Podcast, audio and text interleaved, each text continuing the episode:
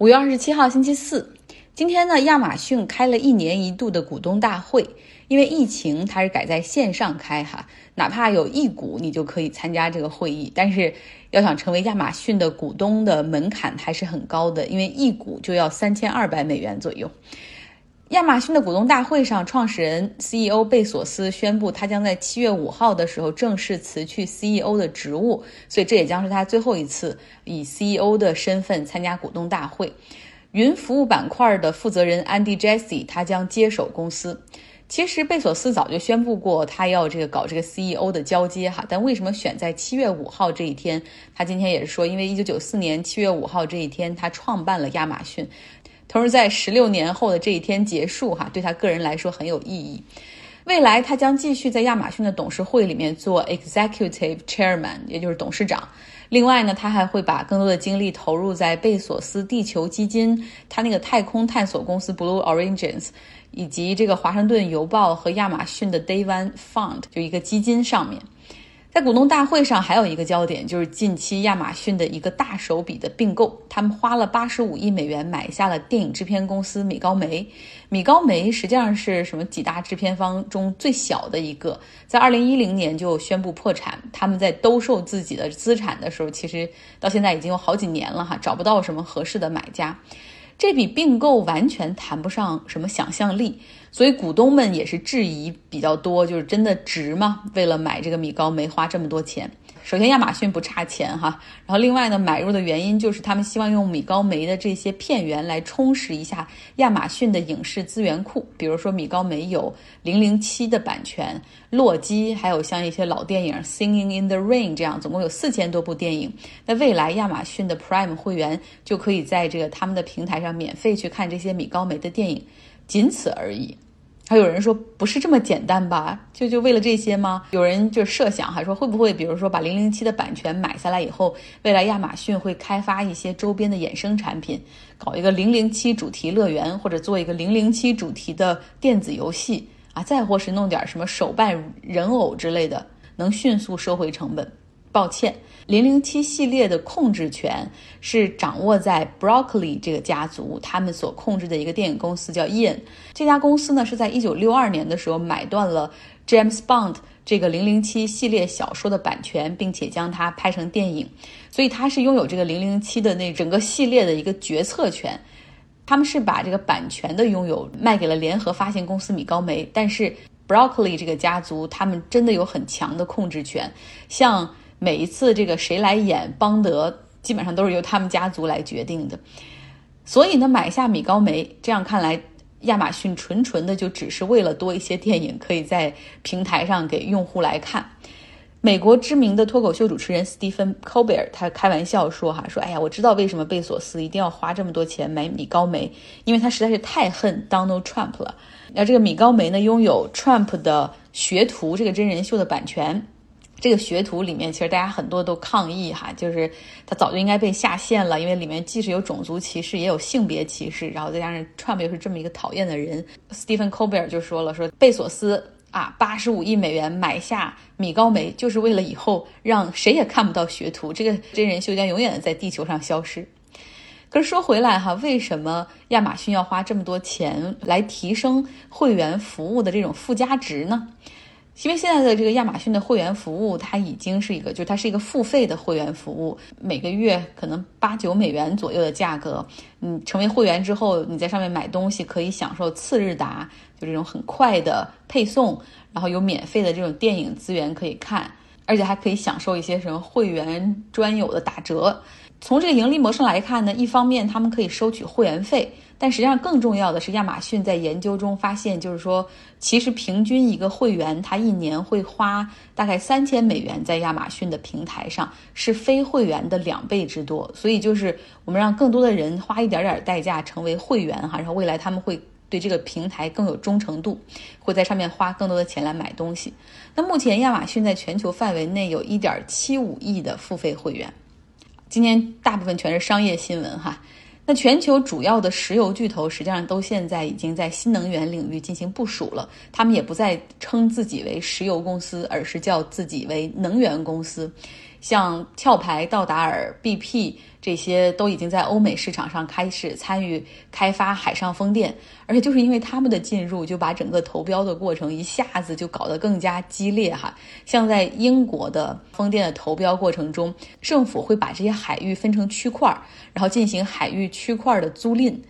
你想平时就是一些电力公司苦哈哈的，然后他们的这个钱上都精打细算。但是呢，自从这些有钱的阔绰的石油企业进入之后，他们可以在海域地块的竞标上出更多的钱，所以他们拿到了更多的机会哈。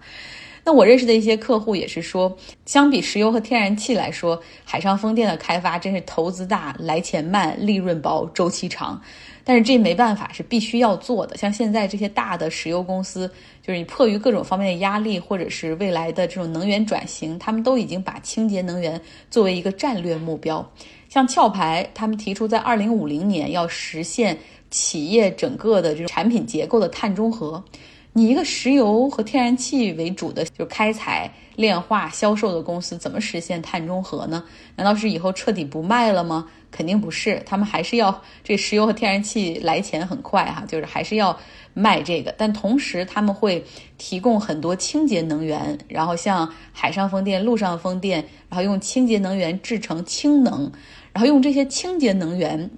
来中和整体的碳排放，所以你看，他们并不是说这个 zero carbon emission 就是零碳排放，他做不到，他做他不总会说一个 neutral carbon，我有多少碳排放，然后我就有多少清洁能源来和它中和哈。当然，你如果不想这样的话，其实也基本不行。现在你看到，在越来越多国家对石油和天然气的企业施加很大的压力，比如说在荷兰，就有环保组织将壳牌告上了法庭，要求他们必须加速降低碳排放的过程。法官裁决的结果是支持原告的立场，要求壳牌在二零三零年的时候，你必须较二零一九年要降低百分之四十五的碳排放。这就意味着壳牌他们自己制定的这个 roadmap 还不够哈，还要再加速。所以这个判例也给了其他环保组织诉就是油气公司开了一个先例。好，来到伊朗，伊朗呢宣布至少为期四个月的挖矿禁令。所说的这个矿是 computer mining，也就是比特币、以太坊、虚拟货币的挖矿。因为原因是电力消耗太大了，已经影响到整个国家电力供应的这种稳定性了。伊朗总统鲁哈尼说，在伊朗境内进行的计算机挖矿有百分之八十五都是不合法的，完全没有对政府进行报备。而这些挖矿的行为所需要的电力，每天的消耗大概是两 G 瓦。考虑到伊朗今年是干旱的情况，而占这个整个能源结构百分之二十五的水力发电，肯定势必会受到影响。有一些城市已经被迫出现了拉闸限电，所以是时候禁止虚拟货币的挖矿了。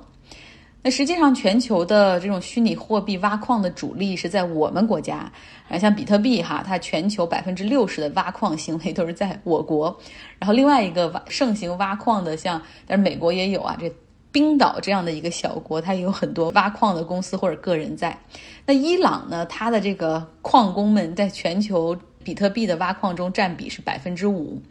伊朗政府在二零一九年的时候，他们出台政策哈，让电脑挖矿合法化，要求搞一个注册制，就是说你向政府来报备。注册了的矿工呢，但是大部分实际上都是矿场，就是那种公司法人，然后可能大概有五十家左右。你一旦注册了之后，你当然肯定要交更高昂的电价费用，就是会有一个 tariff 在上面。但是政府也可以保证，就是你挖到的比特币，你可以直接卖给伊朗的央行，就是他们来收。伊朗央行为什么需要比特币呢？因为我们都知道，伊朗处于一个被西方经济制裁的一个情况下，所以很多东西他们是没有办法买到的。那么有了比特币之后，提供了一个交易手段，可以绕过美国的金融系统监管。不过呢，在伊朗还是有很多的电脑挖矿没有注册哈，然后也有大量的这种电力消耗，所以现在是被禁止了。但不知道在执法的过程中如何发现违法挖矿。而伊朗方面表示说，就是如果你这个家里开了这种用了电脑挖矿，你的电力需求是比一个正常的家庭可能是要多六倍左右，所以是非常容易每个月电费上面一目了然哈，非常容易被发现。因为挖矿的需求增加，又因为电脑游戏的这种 video gaming 的这种需求的增加，全球的这数一数二的芯片厂商英伟达哈，它最近一个季度的营收相比去年同期增长了百分之百。所以这个生意是很好哈。现在芯片厂商的生意都很好。那芯片市场上的这种短缺，嗯，没有得到缓解。据说需求和供应之间是有百分之二十的一个缺口。美国方面就有两百多家企业，他们的产品是需要芯片来进行控制的。最明显的其实就是汽车。据说现在一辆汽车根据它这种先进程度，至少需要五十个到一百五十个芯片。那么有辅助驾驶和这种自动感应的这样的汽车，它需要的芯片则更多哈。那芯片严重紧缺，导致很多的汽车厂商都被迫的这种暂停了一些产线。特斯拉为了锁定芯片资源，他们在供应链策略上采取了一个提前向台湾、韩国以及美国的芯片厂商付全款来锁定芯片的供应，供不应求哈，导致芯片市场上是一个卖方市场。就是现在，这些芯片厂商都可以和一些大客户进行谈判。就是说，你看，你想锁定我们的这个供应哈，那可以啊，你预付一些付一些这个 upfront fee 来锁定。然后或者是说，你不希望我们在中途，比如合同中浮动价格的条款，那可以啊，你提前付给我们一些费用。那芯片供应的紧张也不只是在汽车芯片，在电子芯片上面同样也有。苹果已经降低了本季度的盈利预期，就是因为芯片的紧缺，他们认为出货量可能达不到之前的市场的一个预期。那么根据经济学原理一零一哈，大家都知道，供不应求的时候，产品价格就会上涨。所以毫无疑问哈，芯片价格上涨。那这也带动了汽车和电子类消费品的价格上涨。像美国呢，新车的价格比去年同期增长了百分之八点四。马上就有一个问题来了哈，为什么芯片紧缺会维持这么长时，会持续这么长时间呢？Brookings 这个研究机构他们就认为说，疫情呢导致这个市场信息出现了一个严重的错位。首先在疫情之初哈，这个很多工厂都歇业。啊，包括汽车工厂，而且大家开车出门的需求也是大幅下降，所以这个时候你看这个汽车芯片的这种需求量就大幅的削减。那这个时候就看这个电子消费类的产品，因为在家办公、在家上课就出现大幅的增加。然后呢，这个半导体的工厂，他们有一部分是也因为疫情关闭了产线。那另外呢，就是把有限的产能也分配给了电子芯片厂的这些订单。那么在去年九月份的时候，汽车产能开始恢复，这个时候他们就去市场上供应链一看，发现芯片的供应已经严重紧缺，已经要到了排队等货的阶段。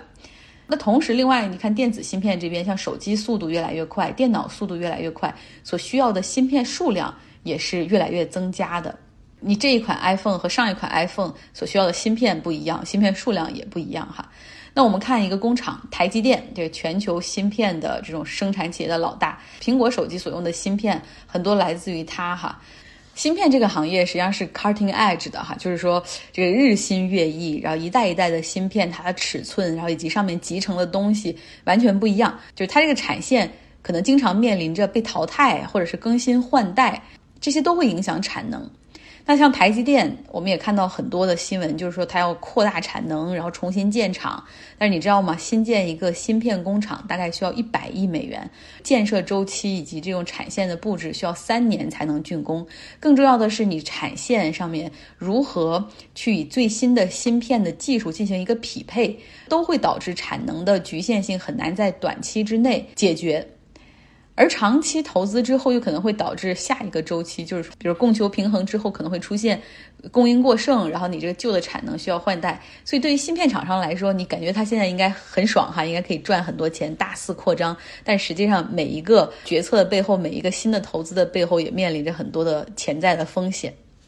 那现在呢，是各种物料的价格都在上涨，对大品牌来说还好，它可以涨价，把这种成本传导给消费者来承担。但是，一些中小类的制造企业，尤其就是那些纯纯的代工厂，哈，就就太惨了。本来利润就已经非常非常薄，那现在因为这个物料的价格上涨，但是他们对于这种品牌的这种价格可能又没办法提升，然后品牌又因为有渠道的压力，所以就只能自己把牙打碎了往肚子里咽，哈，做实业哈，真的是越来越难了。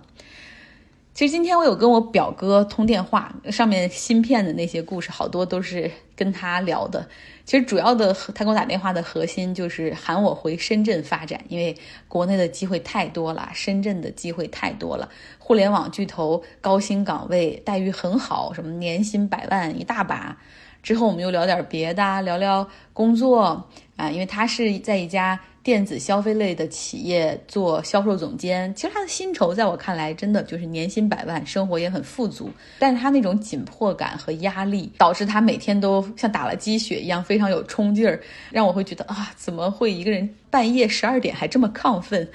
然后他说，就是每天都在想着有什么样的新的机会哈，绝对不能错过。我就问他，我说你不累吗？他说这怎么累呢？你为你自己的幸福努力，包括尤其是他身边很多人，就是过去薪水和这种能力都差不多的人，因为选对了赛道啊，一夜暴富的比比皆是。然后呢，又聊起了什么房价啊？你知道深圳什么关外都已经多少钱了？北京的均价已经多少钱了？上海有多少钱？然后又说谁谁谁要买学区房，哪怕一个老破小也要一千五百万等等。然后孩子。啊，补习班多少钱？夏令营多少钱？他说：“你看，什么什么都需要钱，我怎么能不想着半夜我能睡着觉吗？我肯定要想着怎么发财。”我当时就想，哎，别说你是当事人了，就你给我讲完这些，我听着都很焦虑。那最后呢，他说了一些掏心窝的这种可能真心话哈，就是说感觉现在社会发展很畸形，整个经济的发展也很畸形，然后人的心理也很畸形，家庭关系也很畸形，谁也不想焦虑，但是又无人。能逃过焦虑。好了，今天的节目就是这样，希望你有一个不焦虑的周四。明天再聊。